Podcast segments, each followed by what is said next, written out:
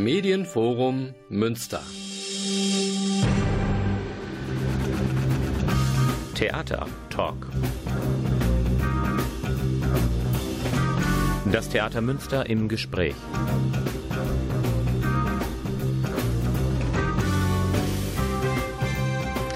Guten Abend, meine Damen und Herren. Ich begrüße Sie zum letzten Theatertalk in der Spielzeit 2016-17. Das ist natürlich immer ein Zeitpunkt, wo man gerne einen Rückblick hält und auch zugleich auf die neue Spielzeit blickt. Diesmal aus dem Blickwinkel des Schauspiels des Sprechtheaters. Deswegen sind die beiden federführenden Dramaturgen, nämlich Barbara Billy und Michael Lettmarti im Studio. Und wir werden Sie gleich ein bisschen mit einem Rück- und einem zukünftigen Blick auf die Spielzeit verwöhnen.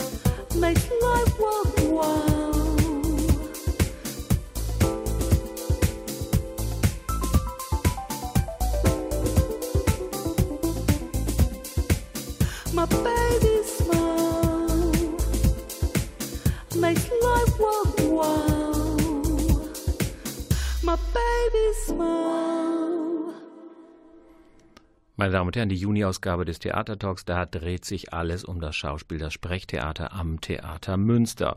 Meine beiden Gäste, Barbara Billy, Michael Lettmate, mm, im Rückblick auf die letzten Monate, auf die Spielzeit 16, 17. Eure persönlichen Highlights. Was ging euch besonders zu Herzen? Was hat euch besonders berührt? Was habt ihr am meisten anderen empfohlen? Bei mir war es tatsächlich Martinus Luther, Anfang und Ende eines Mythos, ähm, in unserer ersten Runde damals, also in der Öffnungsrunde. Ähm, ich finde, es ist eine sehr gelungene ähm, Inszenierung geworden von dem Regisseur Max Gläsen, der nächste Spielzeit auch wieder kommen wird. Und ähm, das Stück mit drei Schauspielern nur zu machen und einem Chor, einem Münsteraner Gesangschor, ähm, fand ich einen super Zugriff und es hat die Leute sehr erreicht. Und ähm, ich finde, es wird Geschichte anzitiert, ohne eine Geschichtsstunde abzuliefern und man bekommt tatsächlich einen Blick auf den Menschen äh, Luther aus einer ganz anderen Perspektive. Mhm. Barbaras Highlight? Auf jeden Fall La Revolution mhm. im Großen Haus. ein Wagnis, so einen neuen Autor mit einem neuen Text ins große Haus zu stecken und da zu spielen. Mm, tatsächlich ist das ja Frank Binke zu verdanken, dem Schauspieldirektor, der das Stück in der Uraufführung in Frankreich gesehen hat und so begeistert war, dass er gesagt hat, das, das muss man jetzt mitbringen. Und für uns war es natürlich ein Riesenprojekt, einfach weil sehr viele Schauspieler mitspielen, ähm, Textmassen, die gestrichen werden mussten. Und ähm, das Schönste ist natürlich, wenn man immer wieder Publikum trifft, was begeistert rausgeht und sagt, das ist ja unfassbar, das ist ein Stück, wo es um die französische Revolution geht und um politische Reden und Aufstände, dass das so ähm, kurzweilig, beeindruckend und ähm, mit, mit Bildern im Kopf bleibt. Das mhm. ist natürlich toll, wenn, wenn so ein Projekt dann so gut angenommen wird von den Zuschauern und eine sehr gelungene Inszenierung von Stefan Uteni, der auch nächste Spielzeit wiederkommen wird. Und wer es verpasst hat, es gibt noch zwei, dreimal die Möglichkeit, La Revolution genau. zu sehen. Wir spielen es noch dreimal Ende mhm. Juni und ähm, bis Mitte Juli ist ja die Spielzeit und da läuft es noch. Also mhm schnell noch vorbeikommen. Mhm. Die vergangene Spielzeit war ja mit großen Klassikern angereichert. Die neue wird es auch sein. Ich versuche mal so eine kleine Brücke äh, zu schlagen. Ähm, welche großen, gewaltigen, monumentalen Werke habt ihr euch für die neue Spielzeit vorgenommen? Also ähm, starten werden wir im großen Haus mit Tennessee Williams, Die Katze auf dem heißen Blechdach. Wo man ja eher den Film kennt, ne, als irgendwelche Inszenierungen, die man genau, erinnert. Genau, der ne? aber drei Jahre nach, der, nach dem Stück rausgekommen ist, 1958. Ähm, aber das haben wahrscheinlich die meisten im Hinterkopf. Und ähm, inszenieren wird dieses Stück Frank Behnke.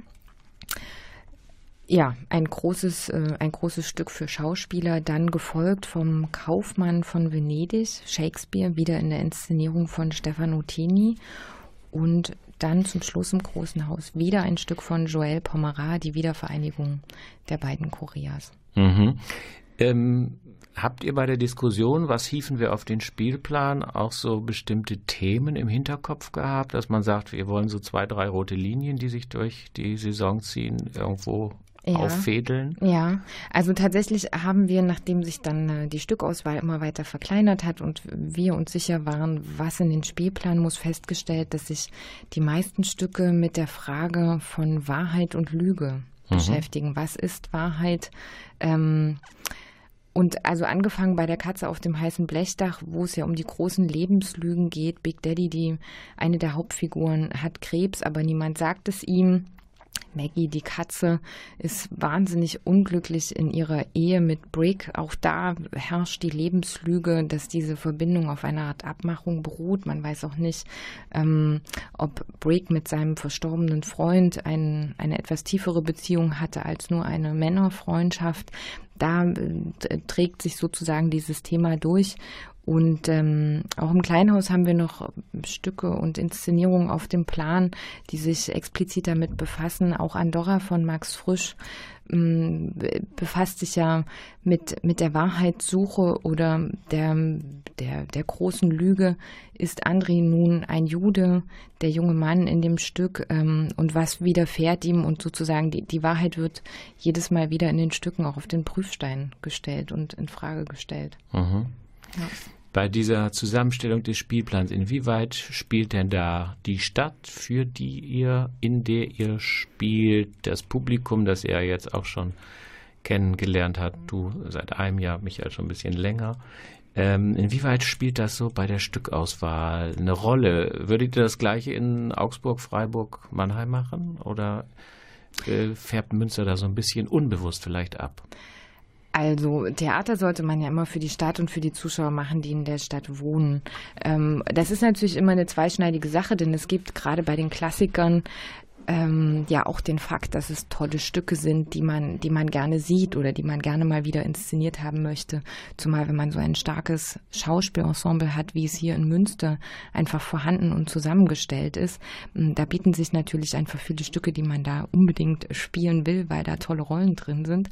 Aber bei der Katze auf dem heißen Blechdach ist es zum Beispiel so, dass es seit der Eröffnung des Theaters nach dem Zweiten Weltkrieg hier noch nicht gelaufen ist. Mhm. Und das ist natürlich toll. Und dann nimmt man diese Aufgabe gerne wahr, zumal Frank Behnke ja auch schon andere Tennessee Williams Stücke inszeniert hat. Das waren dann deutschsprachige Erstaufführungen. Mhm. Und jetzt widmet er sich diesem Klassiker. Ja, mit Pomera würde ich sagen, kann man fast den Zuschauern jetzt schon eine kleine Tradition äh, mit an die Hand geben, weil sie sich über Revolution offensichtlich ja so gefreut haben im Spielplan und auch so, so rege ähm, zu uns kommen und das Stück anschauen, so dass man sagt, ähm, damit können wir ja weitermachen, denn da, da gibt es Zuschauer, die, die Lust auf diesen Autor haben und Lust auf seine Stücke. Und dann wäre es ja auch ein Fehler, das nicht fortzuführen. Mhm. Aber ich würde nicht unbedingt sagen, dass dass man in einer anderen Stadt Joël Pomerat nun gleich im großen Haus spielen kann. Mhm. Auch das ist wieder eine große Unternehmung, finde ich, für, für nächste Spielzeit das so zu machen. Und das ist der große Vorteil von unserem Münsteraner Publikum tatsächlich, würde ich behaupten. Wie gesagt, man kann Pomerat nicht überall in großen Häusern spielen, in anderen Städten. Ähm, aber dieses Publikum hier ist wirklich offen für, für solche Experimente, würde ich mal behaupten. Ähm, wir müssen nicht unbedingt immer eine Sache bedienen, habe ich das Gefühl. Also natürlich haben wir Klassiker und das ist ja auch unsere Aufgabe, das noch vorzuführen und so weiter. Aber trotzdem ähm, sind sie sehr offen, was, was die Stückauswahl angeht und sich das auch anzuschauen. Und eine andere Tradition, die Frank Binke hier auch begonnen hat, ist die Auseinandersetzung mit dem dokumentarischen oder politischen Theater. Auch mhm. Max Frisch würde man ja in diese, in diese Ecke zählen. Und ähm, der Stellvertreter von Rolf Hochhuth, der hier gelaufen ist und auch ein Riesenerfolg war, ähm, da gab es jetzt sozusagen eine kleine Unterbrechung oder das, das politische Theater war jetzt eher bei Revolution ähm, verortet. Johanna der glaube, Schlachthöfe, Johanna der, mhm. ja, auf mhm. jeden Fall. Auch das war ja unerwartet, dass das so gut läuft und mhm. wir das jetzt auch nächste Spielzeit wieder aufnehmen, weil einfach mhm. die Nachfrage so riesengroß ist. Und da gibt es natürlich einfach Dinge, die man, wenn man auch lange in einer Stadt Theater macht, ähm, sozusagen gemeinsam sich Dinge erschließen kann, zusammen mit dem Zuschauer, indem man den Spielplan sozusagen immer ein Stückchen weiterentwickelt. Mhm. Ähm, gibt es so rote Linien über Autoren? Ich erkenne irgendwie eine Schiller-Linie, eine Shakespeare-Reihe, eine Tennessee Williams-Reihe, äh, wo ihr sagt, irgendwie, wenn wir dann noch hier sind, 1819, 1920, gibt es dann eine äh, konsequente Abfolge, dann wird wieder einer dieser Autoren auf dem Spielplan sein. Natürlich sind das Autoren, die ähm, ja auch klar tolle Werke geschrieben richtig, haben. Und die mhm. die Regisseure interessieren. Und wenn man sozusagen bestimmte Regisseure anfragt, dann kommen die natürlich auch relativ schnell ins Spiel. Dann hängt es auch damit zusammen, wann diese Stücke oder diese Autoren zuletzt auch gelaufen sind. Man hat ja auch einen gewissen Turnus, dass man sagt, alle zehn bis zwölf Jahre kann dann ein Stück auch mal wieder kommen. Ähm, mit Brecht hat es neu begonnen sozusagen. Auch Pomerat könnte eine Tradition werden. Ähm, aber natürlich versucht man nicht jede Spielzeit jetzt ähnliche oder die gleichen Autoren ähm, zu spielen, sondern da auch ein bisschen Abwechslung reinzubringen und dann vielleicht über die Themen ähm, mhm. konstant zu bleiben. So. Unabhängig jetzt von dispositionellen Überlegungen, äh, wann spielt man welches Stück? Also wenn man jetzt dieses Repertoire zusammengestellt hat für die neue Spielzeit, ich meine, es gibt ja auch so ein Gesetz äh, am Anfang einer Spielzeit, wo man aus der Sommerurlaubszeit zurückkommt, hat ja auch ein Theater, wenn der Spätsommer noch anhält, arge Anlaufschwierigkeiten. Nicht? Die Leute sind eigentlich noch nicht bereit, quasi sich in ein dunkles, großes oder kleines Haus zu begeben, was ja auch irgendwie nachvollziehbar ist. Also sollte man doch mit vergleichsweise bekannteren Sachen punkten und nicht zu exotisch, nicht zu ausgefallen, nicht zu experimentell am Anfang sein. Ne? Äh, spielte das jetzt bei der Zusammenstellung äh, jetzt auch eine Rolle im Hinblick darauf, was machen wir am Anfang, was machen wir zum Schluss, wo muten wir mehr, wo muten wir weniger zu? Also natürlich hat das ähm, immer Konsequenzen auf den Spielplan. Ich favorisiere ja auch die, die Komödie zur dunklen Jahreszeit. Das mhm. bietet sich immer an. Da will man jetzt nicht noch die große Familienkrise auf der Bühne sehen. Vielleicht passt es aber auch, wenn man äh, sozusagen in die Hitze der Südstaaten nochmal abtaucht, wenn man dann bei Tennessee Williams im großen mhm. Haus sitzt. Mm, aber natürlich versucht man große Titel zu spielen, eben gerade auch im großen Haus. Und dass wir den Kaufmann von Venedig an der zweiten Position spielen, liegt auch daran, dass er ähm, die, die meisten Spieltermine hat, sozusagen über den größten Zeitraum gezogen, weil es natürlich auch Bestandteil von den Theaterjugendringen ist, damit auch Schulklassen die Chance haben, dieses Stück sich angucken zu können. Da, darum geht es ja bei Theater auch, dass man sozusagen Tradition weitergibt oder tradierte Texte wieder neu auflegt. Aber ein, ein Wagnis ist bestimmt auch ähm, das Stück von Falk Richter, Je suis Fassbinder, womit mhm. wir im kleinen Haus starten. Mhm. Was Sagst du mal dazu was? Ähm, das kann Michael, glaube ich, besser. Er ist der ja. Produktionsdramaturg. Und das ist ja auch die Eröffnungspremiere für das Schauspiel ähm, im kleinen Haus mhm. nächste Saison. Genau, Je suis Fassbinder, Deutschland im Herbst 2016 ist der komplette Titel. Ähm, natürlich bei der Spielplangestaltung für die erste Runde haben wir uns gedacht, wenn wir Katze auf dem heißen Blechdach im großen Haus haben, wollen wir unbedingt auch ein, ein, ein modernes Stück haben, äh, neue Dramatik im kleinen Haus. Und da haben wir uns dieses Mal für Falk Richter entschieden. Falk Richter ist ja wirklich ein ähm, Pop-Autor, will ich mal behaupten, der sich wirklich mit sehr dezidierten politischen Themen auseinandersetzt und da große Erfolge feiert, weil er einen ganz eigenen Stil entwickelt hat über die Jahre und äh, in Berlin und überhaupt in ganz Deutschland große Erfolge feiert. Und in Jussi Fassbinder ist es so, hat er ein Experiment gewagt. Er hat quasi sich Fassbinder geschnappt ähm, mit dem Episodenfilm Deutschland im Herbst von 1977. Da gibt es ja diese wunderbaren Szenen, wo er, ähm, wo Fassbinder mit der Mutter an einem Küchentisch sitzt und über die politische Dis äh, Situation diskutiert. Ähm, wie verhält sich der Staat ähm, zu den RAF-Terroristen und deren äh, Gefängnisaufenthalte und so weiter. Und ähm, dieses Gespräch hat Falk Richter ähm, genommen und ähm, auch eins zu eins in sein Stück eingeflochten und hat quasi die Schauspieler drumherum gebaut. Ähm, wie sieht es im Herbst 2016 aus? Ähm, die Flüchtlingsströme, die 2015 hier ankamen, wie die Politik sich dazu entwickelt hat, wie Frau Merkel sich dazu positioniert hat. Und diese, dieser Vergleich von diesen beiden Herbsten, will ich mal sagen, ähm, klappen so wunderbar und greifen so super ineinander über, ähm, dass es wirklich ein, ein, ein ganz tolles ähm, Projekt ist, wie ich finde. Wie muss man sich das vorstellen? Wird jetzt eine Handlung erzählt oder ist das jetzt eine Zusammenreihung von, von Quellen? Also was passiert mhm. auf der Bühne? Es gibt einen Regisseur, ähm, der quasi mit den, sich mit den Filmen von Fassbinder beschäftigt und tatsächlich eine Übersetzung für heute sucht. Also wie kann man politisches Theater heute überhaupt machen? Muss man das machen? Es gibt so viele, die das gezwungenermaßen machen, weil es sowieso Zeitgeschehen ist und man immer politisch sein muss und so. Und man sieht aber auch die Eitelkeit der Künstler. Ähm, nur anhand von politischen Themen ähm, Aufmerksamkeit auf sich zu ziehen. Und man sieht quasi, wie man sich an dieser Fassbinder-Figur ähm, festsaugen will, weil er einfach ein Vorreiter dieser politischen ähm, Kunst war damals. Ähm, der wirklich ähm, kein Blatt vor den Mund genommen hat und diese Themen öffentlich gemacht hat und gerade zu einer Zeit, wo viele noch gerne weggeguckt haben und ähm, am liebsten oder sich nicht getraut haben, überhaupt äh, über politische Sachen zu sprechen, ähm, wie die Mutter das auch sagt in dem Film. Und ähm, genau, bei uns in dem Stück ist es so, wir haben einen Regisseur, der fünf Schauspieler um sich herum schart und versucht oder ein versucht, ein Projekt, ein Kunstprojekt zu machen zur politischen Situation Deutschland im Herbst 2016. Mhm. Das, meine Damen und Herren, werden Sie dann erstmalig am 15. September, die Katze auf dem heißen Blechtag am 16. September sehen können. Die Eröffnungspremieren im Sprechtheater. So, jetzt und, ein bisschen Musik und bitte. Und am 17. September, an dem Sonntag, dann ja. Goethes Werther. Bitte, da sprechen wir, gehört dann weitestgehend ja. zu den Klassikern, sprechen wir auch ja. gleich nochmal drüber. Okay, jetzt ein bisschen Musik.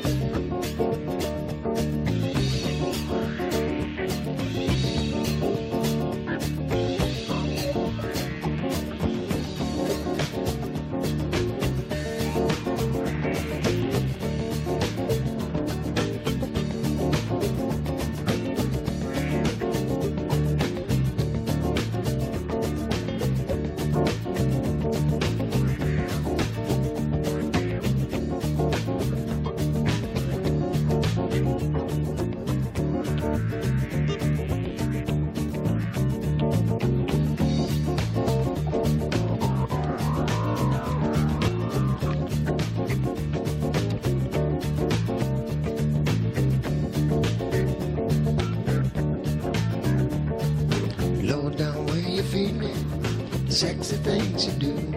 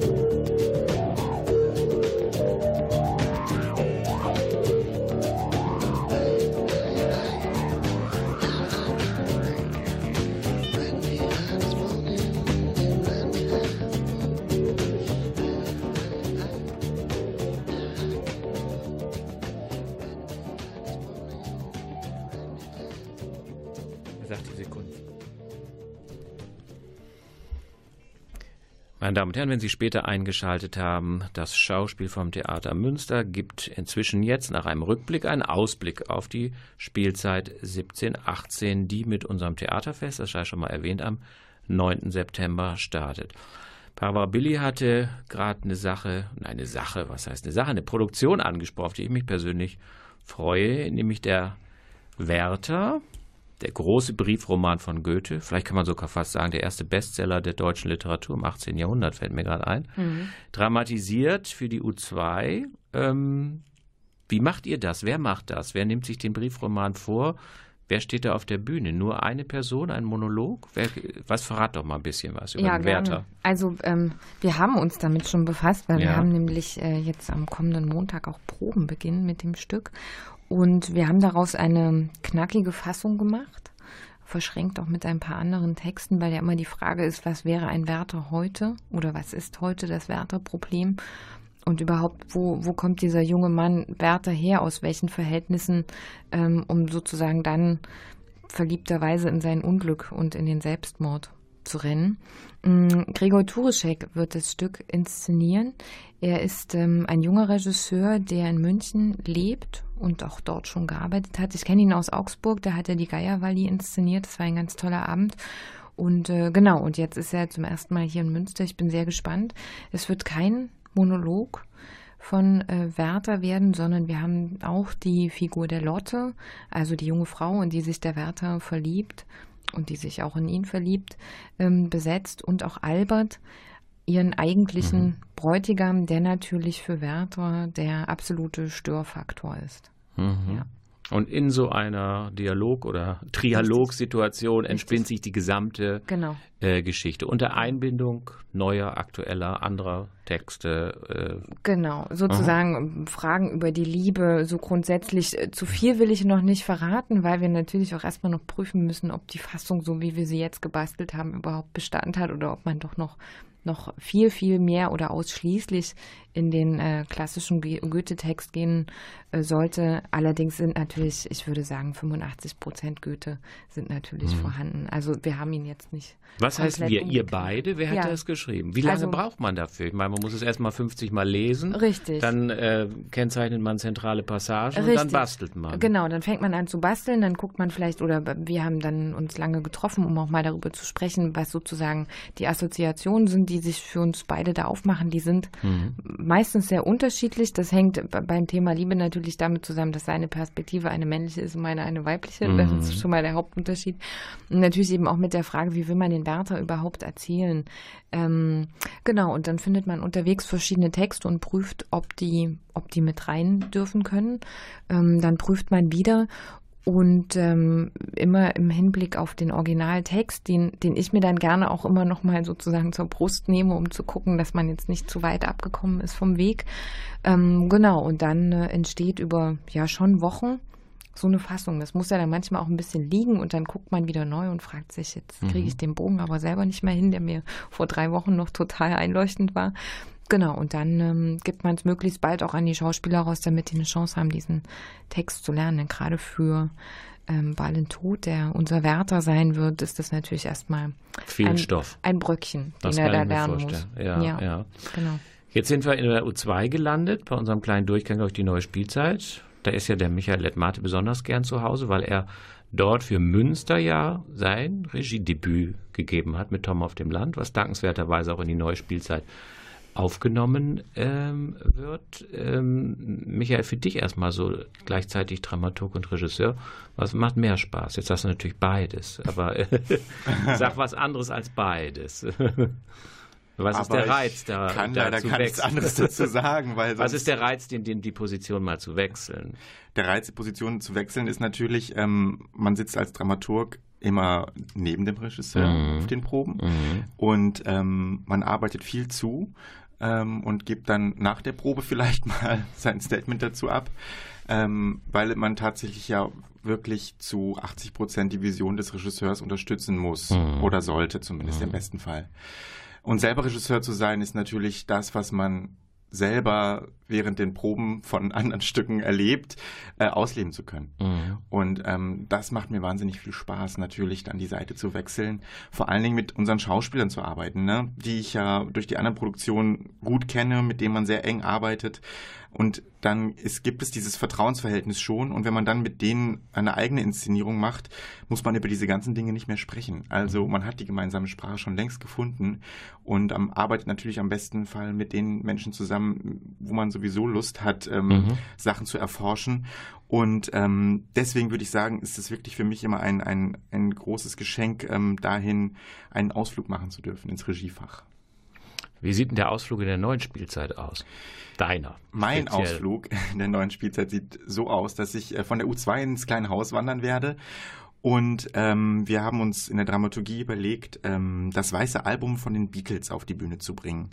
Ähm, Erklär das vielleicht doch nochmal, weil vielleicht nicht alle so große Beat-Kenner sind. Das weiße Album ist was genau? Das weiße Album ist ein, ähm, eine Compilation, eine Doppel-CD oder Doppel-LP aus dem Jahre 1968, also 50 Jahre äh, ist es dann her, 2018. Und ähm, es ist ein Potpourri von von Solo-Aufnahmen will man fast schon sagen. Also es gibt natürlich die Beatles, äh, sind ja eine, eine Band, aber man merkt so langsam, ähm, es wird so das Ende eingeläutet. Ähm, die, Der Beatles, der Beatles.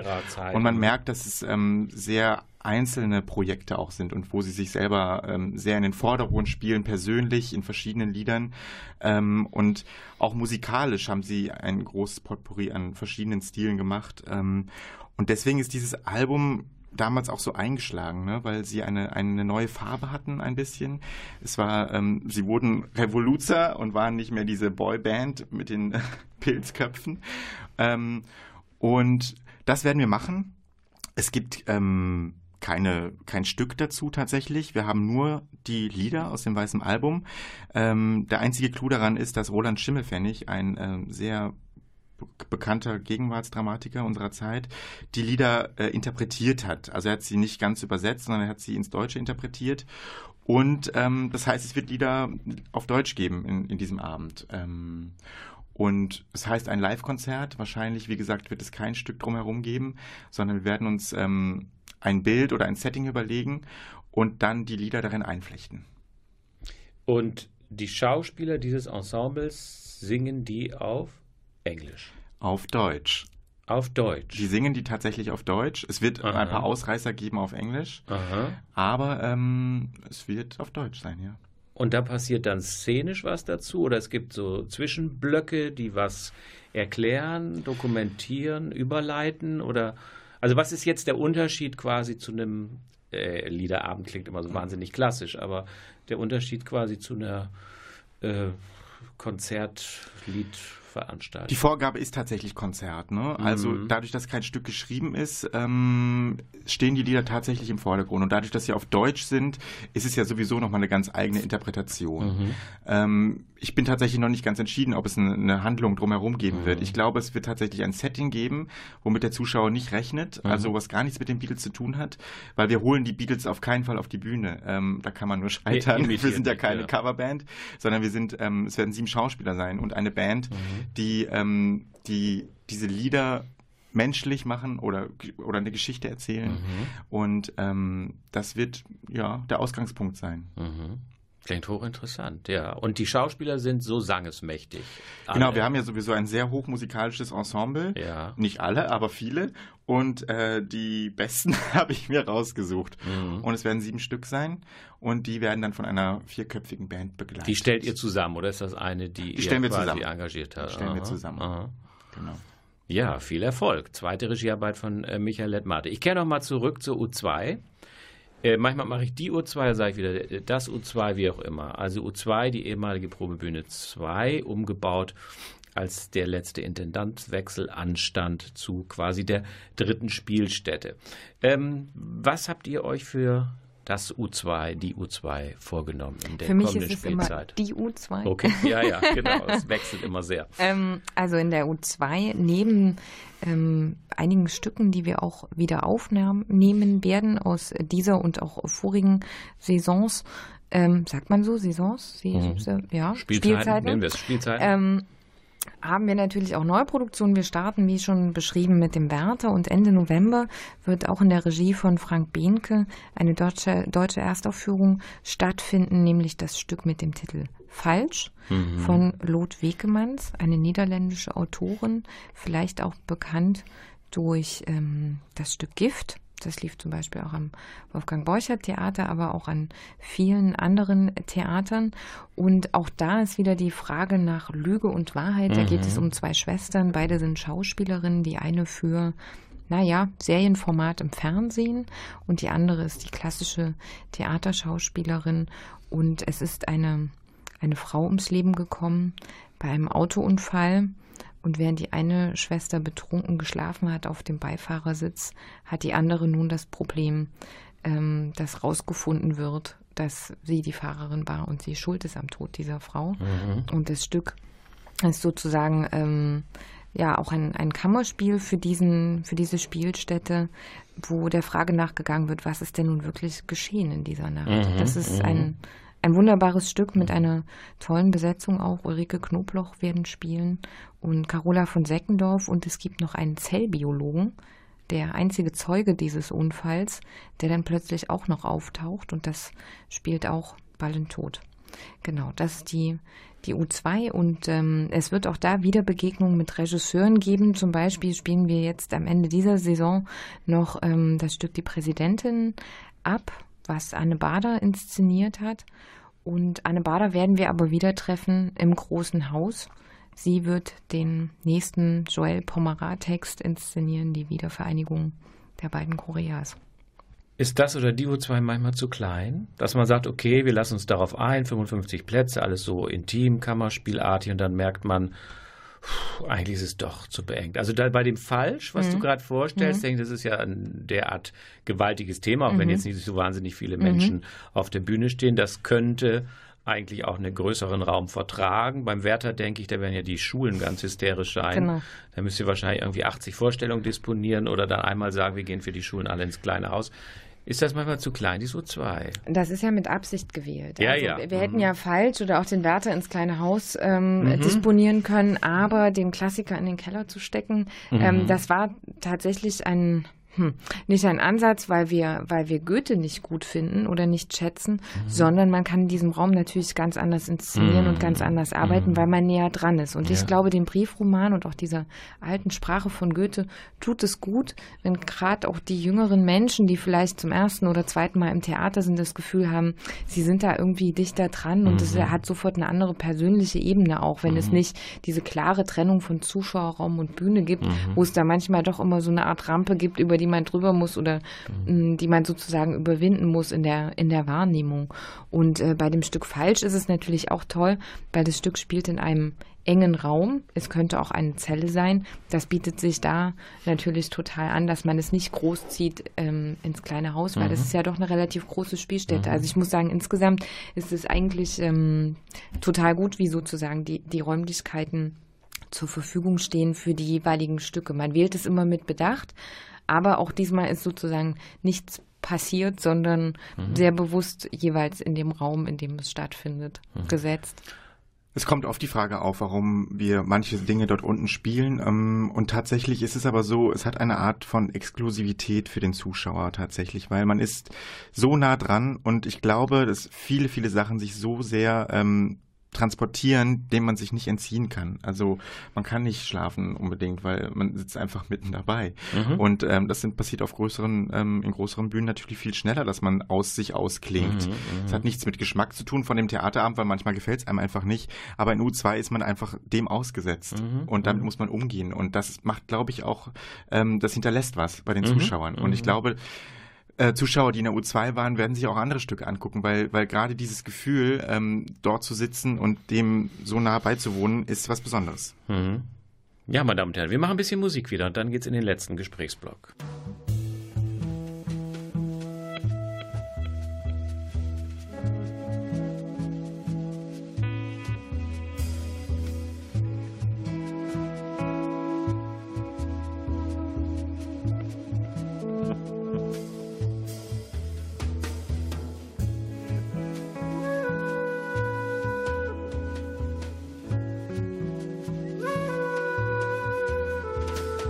Time now and listen to my voice, how it's whispering sweetly,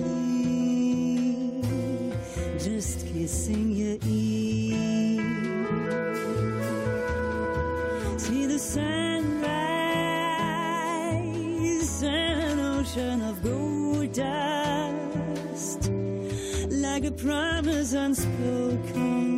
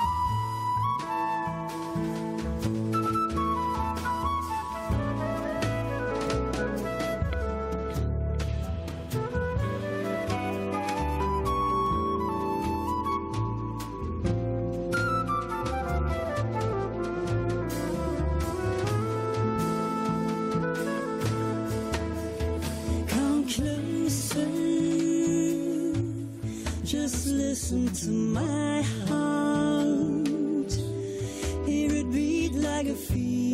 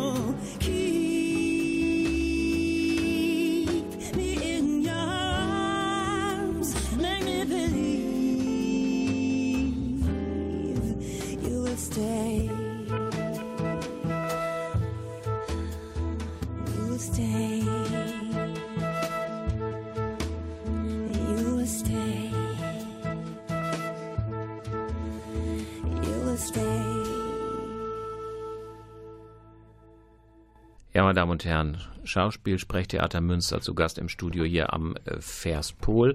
Äh, ein Thema müssen wir natürlich noch äh, streifen. Äh, ein bisschen war es schon angerissen worden. Das ist das Thema der Wiederaufnahmen. Also ähm, es ist die Heilige Johanna der Schlachthöfe genannt worden. Es ist das Stück von Michael Lettmate, Tom auf dem Land. Was fandet ihr so gut, so bewegend, so reich von der Resonanz des Publikums her, dass ihr gesagt habt, das nehmen wir in die neue Spielzeit auf? Wir haben uns noch entschieden, geächtet von Ayat Akta aufzunehmen. Also die, das war unsere letzte Premiere im kleinen Haus im Schauspiel. Ähm, ist von der Position her immer ein bisschen ein Wagnis, weil ähm, man wenig Spieltermine hat. Und wir finden, dass die Inszenierung von Christina Paulhofer sehr gelungen ist und auch beim Publikum sehr kontrovers aufgenommen wird. Ähm, Im positiven Sinne, will ich mal behaupten, weil es viel Diskussionspotenzial bietet. Und ähm, da werden wir noch zwei, drei ähm, Vorstellungen am Anfang der Spielzeit ähm, zeigen im kleinen Haus. Mhm. Anderes? In der, der U2 Love Heart Attack, der Liederabend mit Ulrike Knobloch. Das ist natürlich ein ganz schönes Format, wenn man einfach abends ähm, ein bisschen gute Musik gesungen von einer tollen Schauspielerin hören und sehen will. Zumal die Premiere da auch erst im Februar war. Und wir froh sind, dass es gut, gut läuft und deshalb wird es wieder aufgenommen. Seit vielen Jahren kann man ja inzwischen schon sagen, das Stück ähm, auch Deutsche unter den Opfern bleibt natürlich auch weiter im Spielplan. Mm, außerdem noch, ich glaube an einen einzigen Gott. Hass, auch das läuft sehr gut und wir finden, dass es eine Schiene ist, die auf jeden Fall auch weiterverfolgt werden muss und im, im Spielplan erhalten bleibt, sozusagen ähm, Stücke mit politischen Themen mhm. und Fragen. Mhm. Ja. Wenn man ins Theater geht, will man ja drüber sprechen, man will mehr erfahren, ja. man will drumherum auch noch das eine oder andere angeboten bekommen. Ja. Stichwort Rahmenprogramme, was macht ihr da? Also Einführung klar, Publikumsgespräche ja, die laufen ja. gut, ne? Die laufen super. Mhm. Also ähm, wir bieten nicht zu jeder Produktion Publikumsgespräche und Einführungen an, aber im großen Haus hat sich das so durchgesetzt, dass es immer eine halbe Stunde vor Beginn die Einführung gibt und da eher weniger Publikumsgespräche im kleinen Haus gibt es dann mehr Publikumsgespräche und in der U2 2 als Einführung. Mhm. Mm, und neben diesen Dingen, die ja schon bestehen und auch Programmheften, wo man sich nochmal informieren kann, gibt es auch nach wie vor den Schauspielclub, also für interessierte Menschen. Wir treffen uns ungefähr sechs, sieben Mal in der Spielzeit, besprechen bestimmte Inszenierungen oder bereiten uns auf ein Stück vor. Die Schauspielclubber gehen dann eine Vorstellung, dann wertet man das Ganze aus.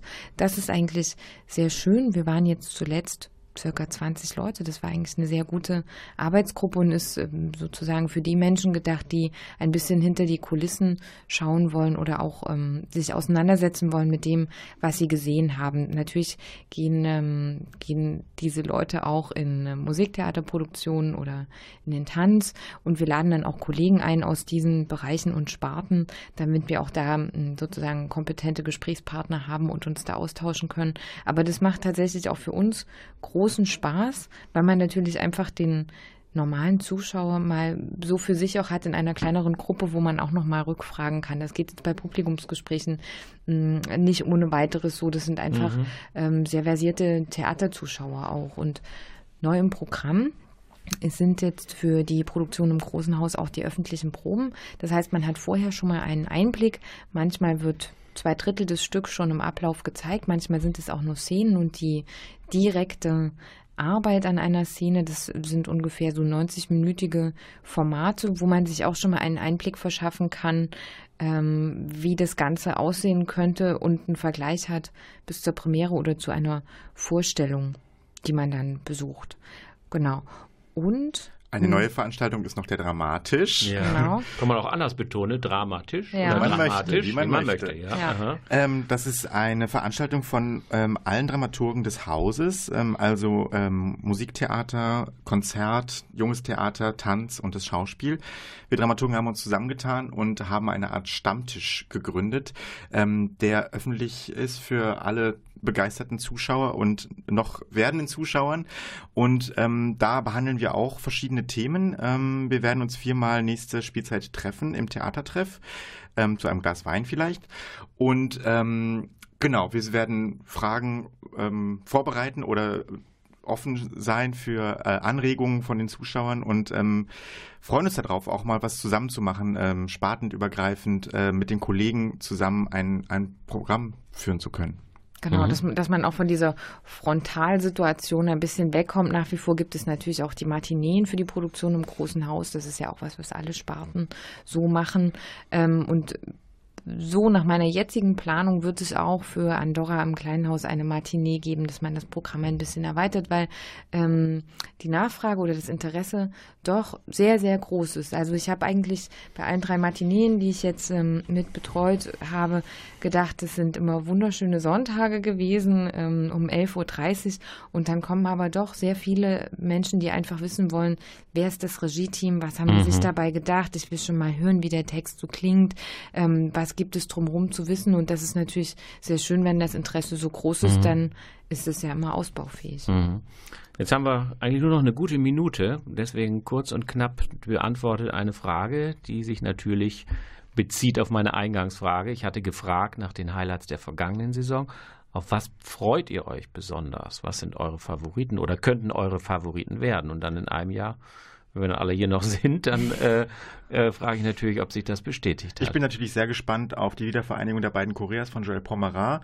Wir hatten ja mit La Revolution ein wirklich sehr politisches Stück und die Wiedervereinigung der beiden Koreas hört sich politisch an, ist aber ein Liebesdrama. Es werden elf, ähm, 20 Episoden sein von Liebesgeschichten, die ans Herz gehen, ähm, lustig sind und äh, auch ein Drama aufbauen. Also ein ganz, äh, ein ganz großer Gegensatz zu dem, was wir vorher von Pomerat gesehen haben.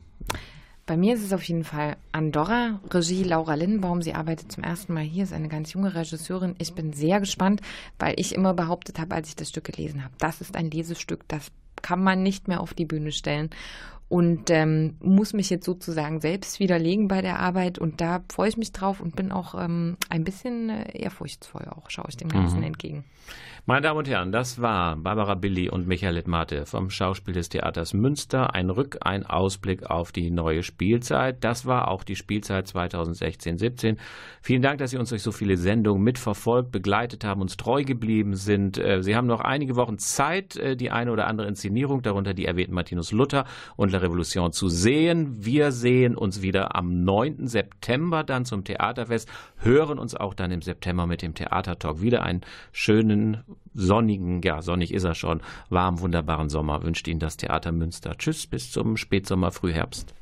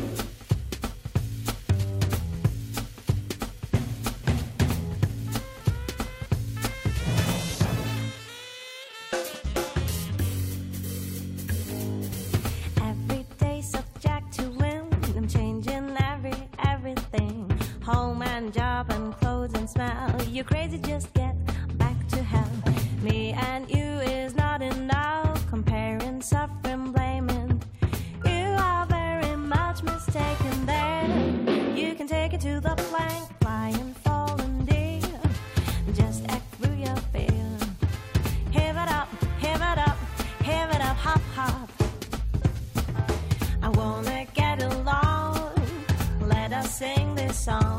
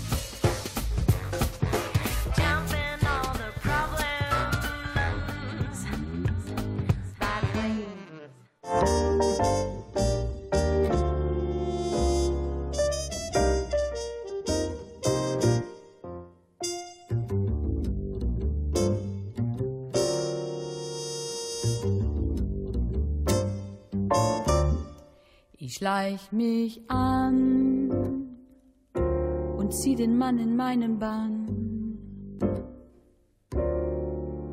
Und beißt er dann nach einer Weile an, dann läuft alles nach Plan. Ich geh mit ihm aus und dann bringt er mich nach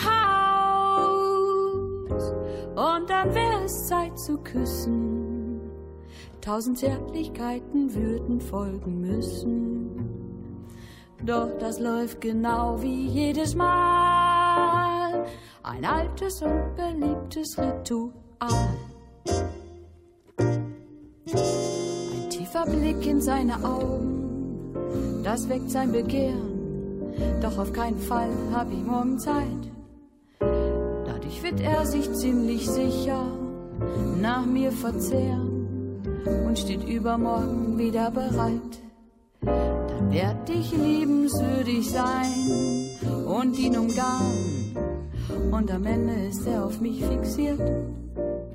Doch meldet er sich dann am nächsten Tag, da kenn ich kein Erbarmen, wird er erstmal wieder abserviert. Das Leben ist kein Wunschkonzert, weshalb die Frau dem Mann es gern erschwert.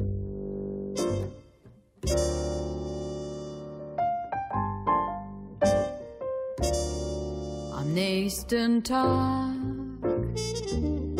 steht mein Telefon still. Dabei sind wir so verblieben, dass er anrufen will. Vielleicht kommt er ja persönlich vorbei, um mich wieder zu hofieren. Doch diesmal scheint das leider nicht zu funktionieren. Da stimmt was nicht mit meinem schlauen Plan. Ich glaub, ich ruf den Kerl jetzt doch mal an.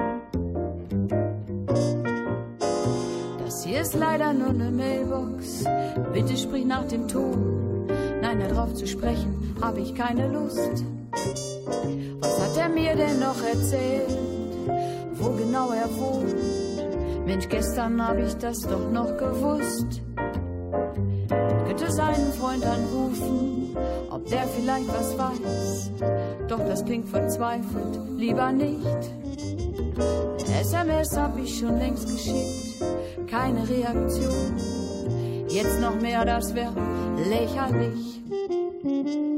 Das Leben ist kein Wunschkonzert.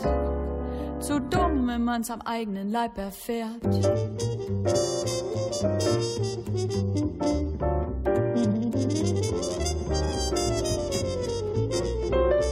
Jetzt muss ich mir eingestehen, das war die falsche Strategie. Da hab ich wohl zu hoch gepokert, so ganz genau weiß man das nie. Da schellt's an der Tür. Und ich denke so bei mir, schnell zurück zu meinem Plan A. Ich tu einfach so, als wär ich jetzt nicht da. Da hämmert's an der Tür und ich höre einen Schrei. Aufmachen, hier ist die Polizei. Der Polizist, mit einer ganz gemeinen List, denn er hat einen Blumenstrauß in seiner Hand.